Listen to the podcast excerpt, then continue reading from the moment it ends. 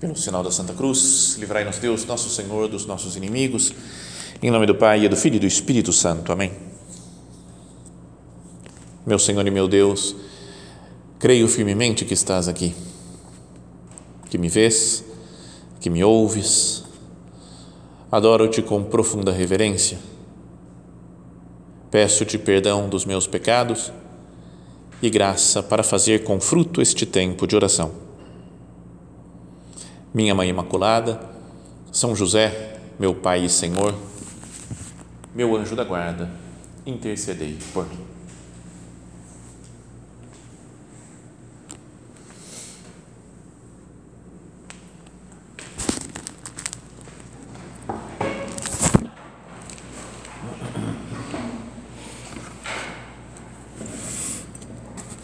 Uma verdade da nossa vida que a gente sabe já, já falamos tantas vezes até aqui em outras meditações, mas que é importante que a gente se conscientize dela, é que nós somos muito amados por Deus.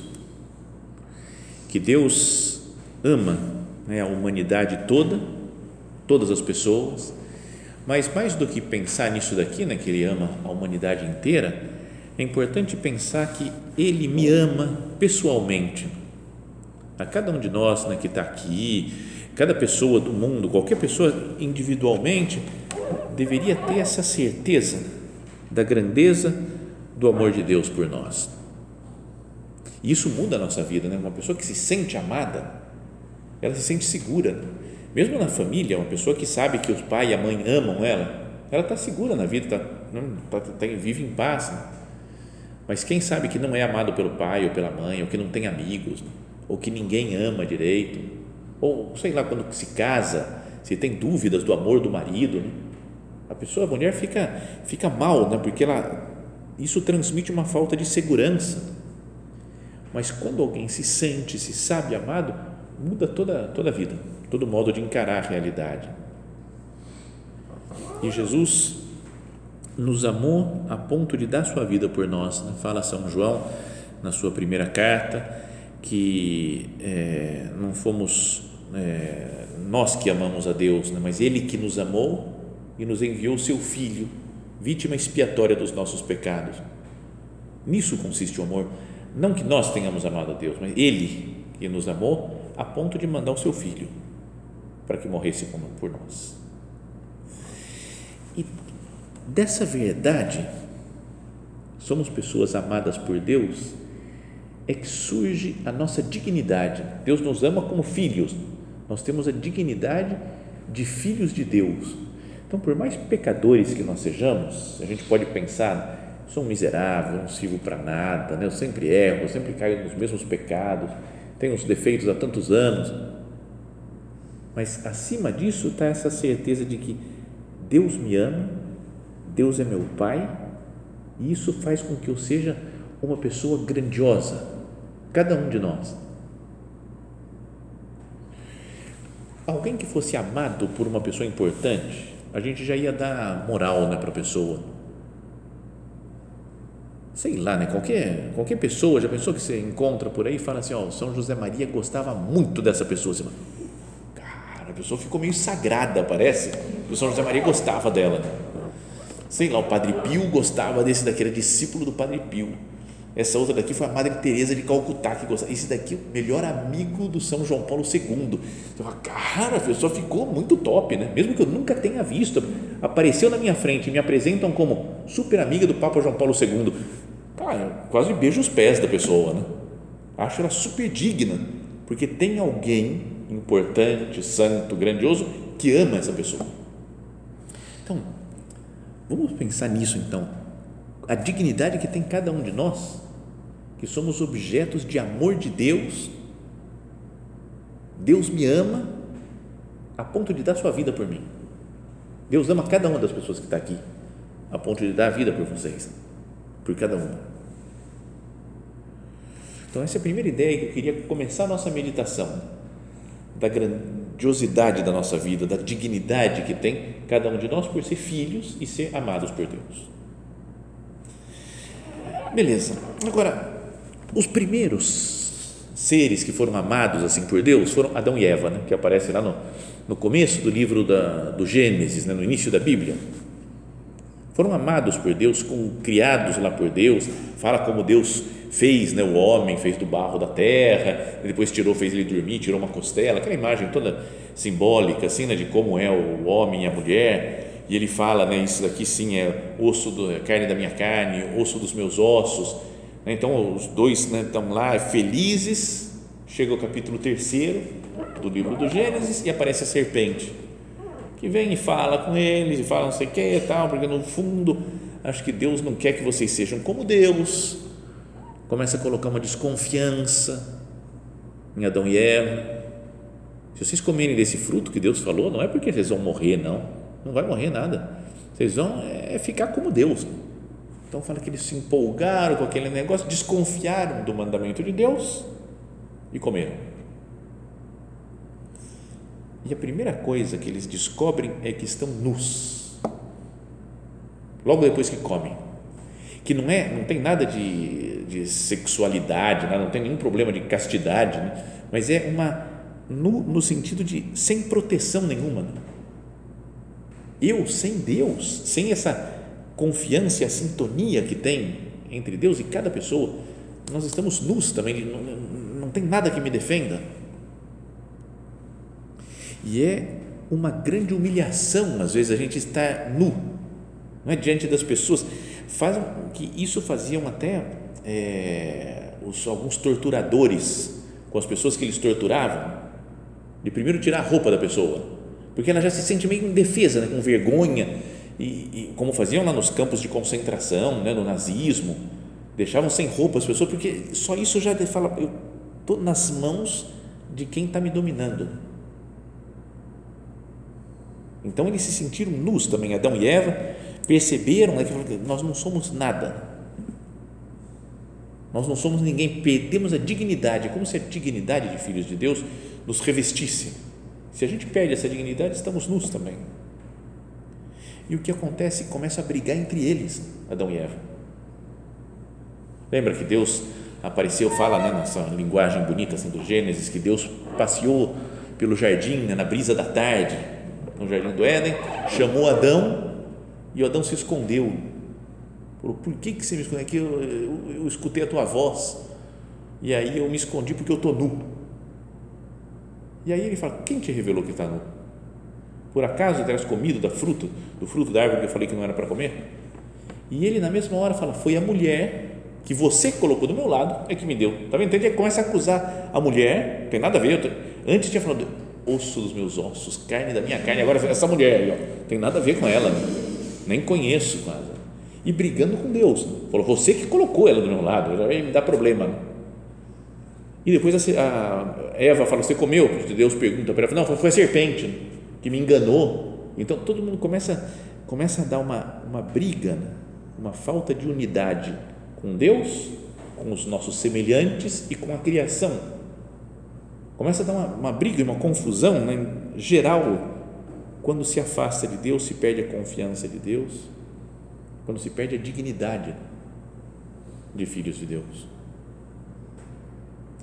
Então, o homem tinha uma dignidade e talvez, é, bom, com a vinda de Cristo, né, a gente recupera isso, mas vai ser plena, talvez essa dignidade de filhos realizada, tudo no, só no céu, né, porque a gente é incapaz de pecar.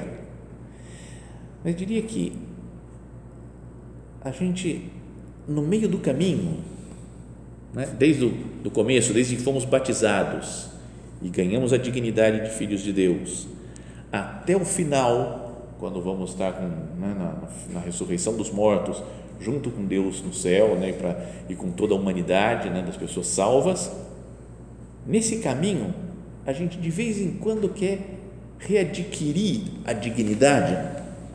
Talvez se comparando com os outros, ver se no meio do caminho eu já me sinto eu sou o cara. Sabe, eu quero voltar a me sentir importante. Imagina Adão e Eva, e caíram, perderam essa dignidade pelo pecado. E a gente quer ganhar, recuperar a dignidade através de se sentir melhor do que os outros, e quando eu vejo que o outro é mais digno, tem mais capacidade, eu fico meio irritado, fico nervoso. Isso é o é de onde surge o pecado da inveja. Eu quero ser mais digno que os outros. Não consigo ver que todos somos filhos de Deus, todos iguais. Não, eu quero ser mais.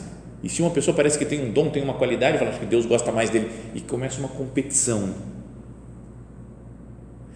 Então, estamos meditando né, nessa sequência de meditações aí sobre os deuses feridos, né, dos anseios de, de grandeza, os anseios que estão no coração divino e no coração do homem. E um dos anseios, dos desejos, é um desejo de dignidade, de voltar a ser, eu sou filho, eu tenho todo o direito aqui porque eu sou filho, sou muito digno então, quando tem uma falha nesse desejo de dignidade, que é uma coisa boa de ser filho de Deus, começa a ter comparações entre os irmãos. Sabe que nem quando tem uma família com vários filhos e começa a ter briga entre os irmãos porque acha que o pai ou a mãe gosta mais desse ou daquele, protege esse ou protege aquele. Então a inveja é mais ou menos isso, né? Fala, meu Deus, eu acho que você gosta mais desse daqui. Acho que você abençoou mais essa pessoa, essa família e eu nada. Né? E eu só na dureza aqui de vida. Né? Então, queria que nós fizéssemos a nossa oração agora, conversando com o Senhor, pensando nos casos em que nós temos alguma inveja dos outros. Inveja de coisas que as pessoas têm, coisas materiais, inveja de dinheiro, ah, se eu tivesse dinheiro, como tem aquela lá, nunca fez nada. É duro, às vezes você fala, na, na faculdade a gente era tudo igual, ou menos, era até meio fraquinha, e agora conseguiu um emprego que está nadando em dinheiro. Não pode ter uma comparação dessas daí assim. Comparação com a profissão, com o status social, comparação com a, de inteligência eu tinha que ser mais inteligente, porque como é que ela consegue acertar e saber mais isso? Comparação, inveja da beleza de outras pessoas. É, o Instagram, por exemplo, é o, é o, o rei da inveja, né? o lugar de, de mais inveja que tem, acho que é essa, essa rede social. Né? Porque você vai lá e vai vendo a pessoa viajando, a pessoa passeando, né? toda aquela e, e bonita, e, e, dando certo no namoro, no relacionamento com o marido, né? e fica todo. Depois você vai ver a, a vida real, nem sempre é assim. Tinha uma que brigava sempre com o marido e vinha, falava, e não sei o que, ah, porque não sei o que, meu marido não dá para aguentar, porque não sei o que. Aí teve um dia que eu falei, peraí, o seu Instagram e o dele, tá tudo maravilhoso. Ele falou, Instagram, padre, Instagram. Tem que mostrar que tá tudo bem, mas tá horrível. Então, então sabe, tem, tem muita falsidade também na coisa. Mas, não é? Que a gente fica, às vezes, invejando coisas que nem, nem são reais, né? mas passando mal. Né? Eu não vou nem entrar no Instagram porque me dá raiva de ver a felicidade dos outros. Né? Ou inveja do status espiritual das outras pessoas. Nossa, ela é santa, meu Deus, nossa, ela é muito santa. Ela faz todas as orações, está tudo arrumado na casa dela e ainda tem 17 filhos e ela consegue, consegue dar conta de tudo e está sempre sorridente, bonita, elegante. A gente fica com a imagem de que outras pessoas são perfeitas e a gente não consegue nada, nem rezar uma Ave Maria direito, não consegue. Então, será que eu não vivo assim? Né? Vamos meditar nisso, né? falando, meu Deus, quantas vezes eu vivo me comparando com as pessoas, me sentindo mal, que parece que outras pessoas são mais abençoadas por Deus, que têm mais qualidades, têm mais características assim, assado. Nesse livro né, que estamos meditando, o autor faz né, como, como sempre, né, no final do, de cada capítulo, ele dá uns exercícios para fazer, né, faz umas perguntas de exame de consciência, e acho que essa é a parte que mais ajuda, talvez, a gente a, a conversar com o nosso Senhor. Então, ele começa nesse, no final desse capítulo sobre a, o desejo divino de dignidade e a, a correspondente com o pecado da inveja. Ele começa com uma oração, né, dizendo: Senhor Jesus Cristo, é muito difícil para mim ver os outros desfrutando das coisas que eu almejo. Coisa que eu quero, os outros já têm, estão curtindo.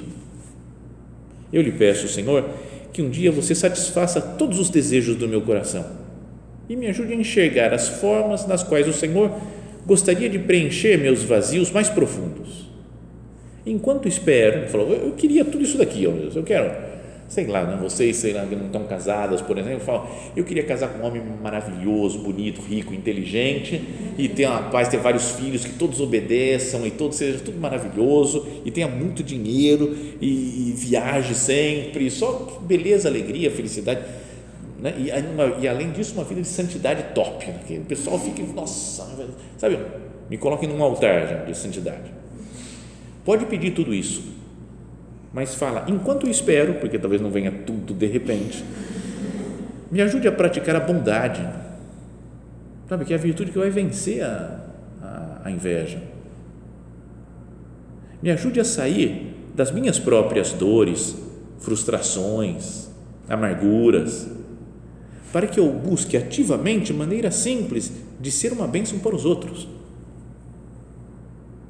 Me ajude a entender que a minha dignidade não pode ser ganhada nem perdida com conquistas terrestres, mas que ela vem do fato de eu ser amado por vós e de compartilhar esse amor com os outros.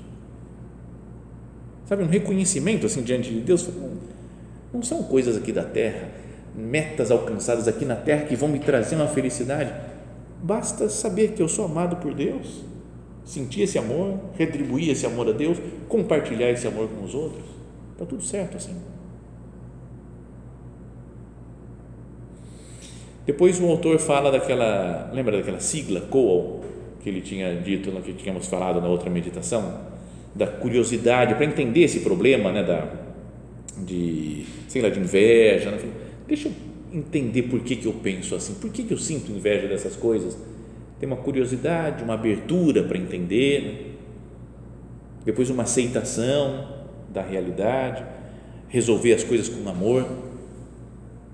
Então, dentro da, da curiosidade e da compreensão ou da abertura né, para os problemas, ele fala: pergunte a si mesmo onde foi que eu aprendi que o meu valor dependia de uma eterna competição com aqueles que estão ao meu redor.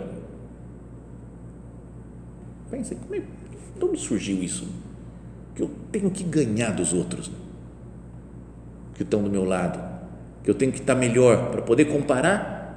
Se está todo mundo na miséria, beleza, eu estou na miséria. Não é? Se você vai, tirar, você vai fazer uma prova de 0 a 10, você vê que você tirou 4,5, você fica mal, né? Mas aí você vai ver que foi a melhor nota da classe, que todo mundo tirou 3, 2, 1. Você se sente até meio orgulhoso, né? tirei 4,5. Você, cara, era de 0 a 10, você tomou uma surra na prova. Ah, mas só por comparação com os outros está tudo bem. Tirei 4,5. A segunda pior nota foi 9. E todo mundo tirou de 9 a 10 e eu tirei 4,5. A gente fica muito deprê, né? É? A realidade é a mesma. Tirei 4,5 numa prova que valia 10. Mas pela comparação com os outros, parece que isso daí muda tudo. Né? Tá certo mostra como é que a gente está, né? dá para entender essa sensação. Mas parece que o importante é ganhar dos outros mesmo o, a, o, o valor real da minha nota não importa tanto, importa ganhar dos outros. Aí continua essas perguntas: quem me ensinou a pensar assim sobre mim mesmo? Quais as situações que afirmaram essa lição para mim? Quero continuar permitindo que essas experiências controlem a minha vida? Essa de competição, de viver num mundo de, de inveja, de comparação com essa, com essa pessoa, com aquela outra Não se, julgue, não se julgue nem minta para si mesmo. Encare suas respostas com espírito de compreensão e de graça. Para não ficar tentando dar desculpa, né? mentir. Não, eu sinto isso, não é, quer dizer, não é que eu sinto, todo mundo sente, não é? Tipo, não, não, por que, que eu sinto inveja? Por que, que eu quero sempre competir com os outros? E não estou contente com a dignidade que eu tenho já de ser filho de Deus. Depois o outro ponto é a aceitação, aceitar isso. Né? E ele sugere, o autor, diga assim: Estas são as experiências que moldaram a minha dificuldade de satisfazer meu anseio divino pela dignidade. Aceito o meu passado, ao mesmo tempo em que aceito o chamado de Deus para que eu mude e cresça. Eu sei, eu sou assim. Reconheço, meu Deus, que eu tenho esses defeitos, essas misérias, mas sei também que você está me pedindo para eu crescer, para melhorar. E o outro ponto é do amor. Amar a mim mesmo significa me esforçar para me tornar a pessoa que Deus quer que eu seja. Sei que só posso preencher o meu anseio profundo pela dignidade sendo bondoso com aqueles que estão ao meu redor, especialmente aqueles que estiverem numa situação melhor do que a minha. Porque ser bondoso com uma pessoa que é um maior pé rapado, lá assim, está zoado na vida, você está falando, ah, vou, vou ajudar, coitado, vem cá, deixa, deixa eu te ajudar uma pessoa que parece que está me humilhando pela posição social, pelo status espiritual, por o que for, ser bondoso especialmente com essas daí. E aí sugere de novo esse autor, pergunte a si mesmo, nos momentos em que me sinto invejoso ou ressentido, como eu poderia praticar a bondade ao invés de reagir com inveja, como faço normalmente? Assim, mas o que eu tenho que mudar dentro de mim para reagir bem para reagir com bondade. Quando eu vi que aquela, ela fez uma viagem que eu não tenho dinheiro nunca para fazer, sabe? E eu falei, ah, por que, que não sou eu que estou lá? Ou por que, que ela, sei lá, já tem um namorado e casou e eu não estou há anos luz de encontrar alguém, parece. Sabe essas coisas que a gente pode comparar? Ou porque ela tem sucesso profissional e eu não, não consigo passar no vestibular, nem nada, nem, sabe? Como que eu trato essas pessoas com bondade? Quais obstáculos terei que superar para atingir esse objetivo? De que tipo de ajuda ou apoio eu preciso para superar esses, esses obstáculos? E ele dá ainda umas dicas concretas, assim, falando: reveja estas afirmações todas as manhãs. Sugestão dele. E sempre parar e pensar no começo do dia que se inicia, imagine um momento em que você pode vir a sentir a tentação da inveja. Pode ser, né, que um dia você vai encontrar pessoal que se formou com você lá no ensino médio, por exemplo, vai encontrar todo mundo. Você fala, cara, pode dar uma inveja de me comparar com essa ou com aquela. Imagine como você poderia reagir a isso de forma diferente, com bondade. Peça a ajuda de Deus para se lembrar de reagir com amor nos momentos em que sentir a tentação de ceder ao impulso da inveja. Então, aqui podíamos né, conversar com o Senhor, né? meu Deus, eu vejo que eu preciso da Sua graça, que eu não sou, não sou capaz às vezes de mudar coisas que estão tão arraigadas em mim, de pensar no meu passado, nas coisas que aconteceram, em quando eu fui humilhado e, e outras pessoas que têm sucesso e eu não tenho. Mas eu quero a tua ajuda, meu Deus, eu quero mudar. Quero passar por uma transformação com essa ideia de eu já tenho todo o amor que eu necessito. Deus me ama até dar sua vida por mim. Nisto consiste o amor. Não que nós tenhamos amado a Deus, mas sim que Ele nos amou e entregou seu Filho por nós e por isso nós passamos a ser filhos de Deus Pensa que dignidade que nós temos. Então, com essa dignidade, eu vou só derramar amor, derramar bondade para as outras pessoas. Depois, o autor desse livro ele dá duas dicas concretas. Ele fala de ações práticas, que é prático o livro também, né? Tem coisas. Então ele fala: pense num momento em que alguém foi extremamente bondoso com você. Pense, cada um pense que é uma pessoa bondosa? É até esse jeito feminino de falar que eu não consigo. É um jeito feminino de falar. Ele foi muito fofo comigo. Né? Ela foi muito fofa comigo. Eu, eu já falei que para mim parece. Eu tenho a impressão de um urso sempre. Um urso, urso branco, peludo, assim. Ela fala, esse é fofo, urso branco, urso, urso polar. Mas, ou coisa diferente de urso polar, eu não consigo dizer que é fofo. Mas, sabe, então é, sabe, tem gente que sente, ele foi muito fofo comigo, foi muito bom comigo. Então, como você se sentiu depois daquilo? O que você poderia fazer nesta semana para que alguém se sinta amado como você se sentiu naquele momento? Então, é um negócio bem concreto, né? Fala, pensa essa semana, o que, que eu posso fazer que eu vou deixar alguém feliz? Que alguém vai perceber que é amado, que eu vou derramar esse amor que Deus tem por mim, eu vou derramar em outra pessoa para ela sentir um pouco da grandeza desse amor infinito que Deus tem por nós. Depois, o segundo conselho prático, eu achei louco. Acho que não tem nada a ver, né? porque para mim eu falo, cara, você está doido, eu nem consigo fazer isso, não tem como. Ele fala, faça uma lista de 25 coisas simples que você poderia fazer para tornar a vida das pessoas à sua volta mais fácil ou mais agradável.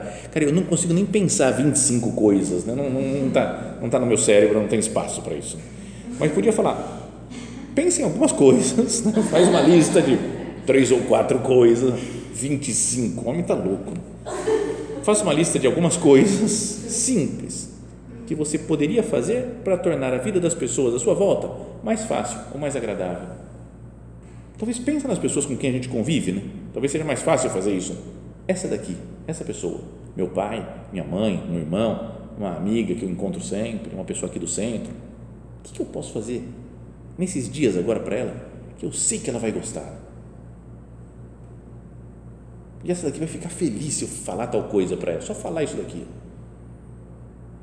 E aí esse parente, lá minha avó, meu avô, se eu for visitar, por exemplo, só só falar um oi, minha tia, sei lá, qualquer coisa, né? o que eu posso fazer de concreto para tornar mais amável a vida das outras pessoas? Sabe, ser um, como que um grande motor de bondade, assim, eu tenho uma capacidade enorme de bondade, porque tenho uma dignidade enorme, porque eu sou filho de Deus. Deus derramou em mim todo o seu amor. Eu não posso pensar agora, esse amor todo que eu tenho em mim, o que eu vou fazer com ele? Falar, vou deixar feliz essa pessoa aquela outra, aquela outra. Se nós paramos para pensar, né, até nas nossas orações, assim, me dá luz para saber como que eu ajudo essas pessoas com quem eu convivo, como fazer feliz cada uma delas. Deus vai nos ajudar, vai mostrar, ó, essa coisinha aqui de bondade você pode fazer para esse daqui, essa outra para essa outra pessoa.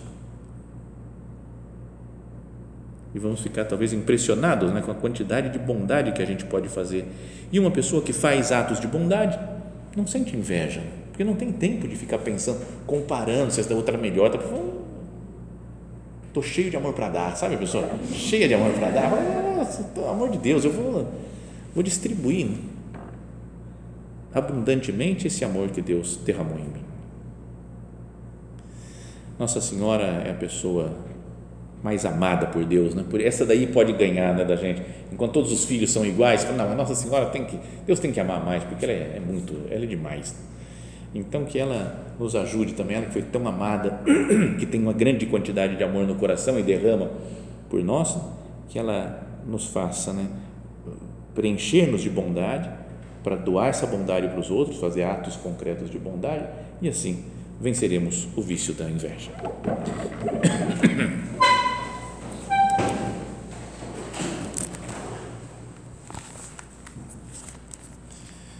Dou-te graças, meu Deus, pelos bons propósitos, afetos e inspirações que me comunicaste nesta meditação. Peço-te ajuda para os pôr em prática. Minha Mãe Imaculada, São José, meu Pai e Senhor, meu anjo da guarda, intercedei por mim.